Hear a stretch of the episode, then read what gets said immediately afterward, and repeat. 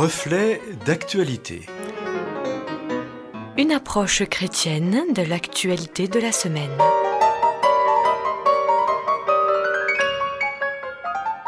Amis auditeurs, bonjour.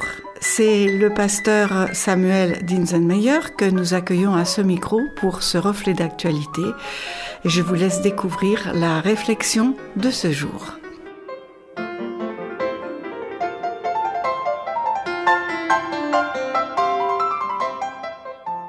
On connaît l'expression crétin des Alpes qui vient de l'époque où les montagnards n'avaient pas facilement accès au sel de mer. Ils utilisaient alors du sel de carrière qui avait pour défaut d'être pauvre en iode. Les gens avaient ainsi des carences et développaient du nanisme, des goitres et un retard mental. Michel Desmurger, docteur en neurosciences et directeur de recherche de l'INSERM, a intitulé son livre paru en 2019 La fabrique du crétin digital. Il met ainsi en avant les dangers des écrans pour le cerveau des enfants. Dans un interview paru sur Internet dans 20 minutes, il met également en avant les conséquences pour les adultes du télétravail sur le cerveau. Depuis le mois de mars et le premier confinement, les habitudes de travail ont fortement changé. Le travail à domicile avec le télétravail est même à certains moments devenu la norme. On enchaîne donc les réunions par visioconférence, on connaissait déjà Skype, mais maintenant nous sommes devenus des spécialistes de Zoom ou Google Meet. En plus, du fait d'être encore plus statique, avec des risques de maux de dos, on voit aussi apparaître des risques de burn-out.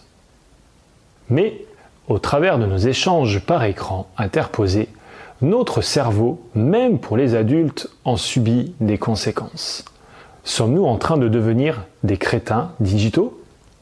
Voir euh, quelqu'un à travers un écran ou en présence, ce n'est pas du tout la même chose. Notre cerveau ne le vit pas pareil. On est très dépendant des humains pour notre équilibre mental et émotionnel. On a besoin de vrais rapports avec des vrais gens.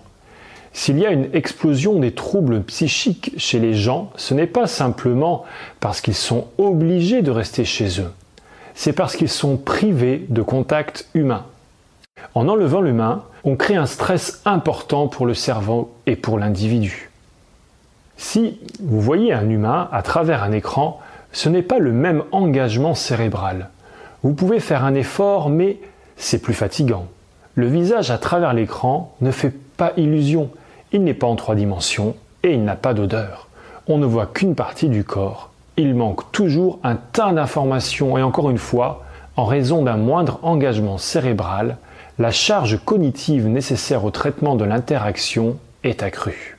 On commence ainsi à voir des conséquences du télétravail sur notre équilibre psychique, mental et émotionnel. Cela crée de l'anxiété, de la tension. Des études convergentes montrent qu'il commence à y avoir des effets importants liés à cette solitude y compris pour les gens confinés en famille.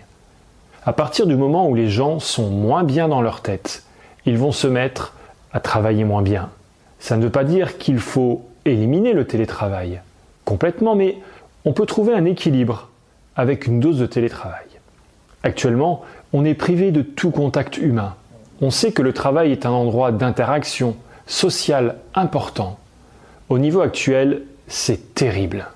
Dans le récit de la création raconté dans la Bible, dans le livre de la Genèse, on nous détaille la création de l'homme et de la femme. En Genèse 2, verset 18, il est écrit Le Seigneur Dieu se dit Il n'est pas bon que l'être humain soit seul.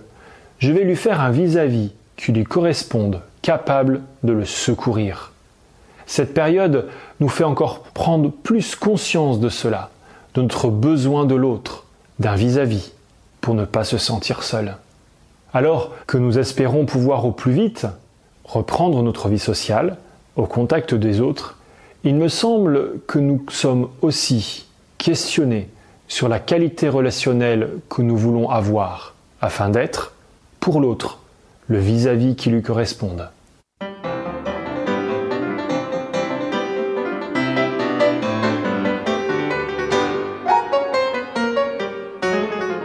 Merci au pasteur Samuel Dinsenmeyer pour cette réflexion.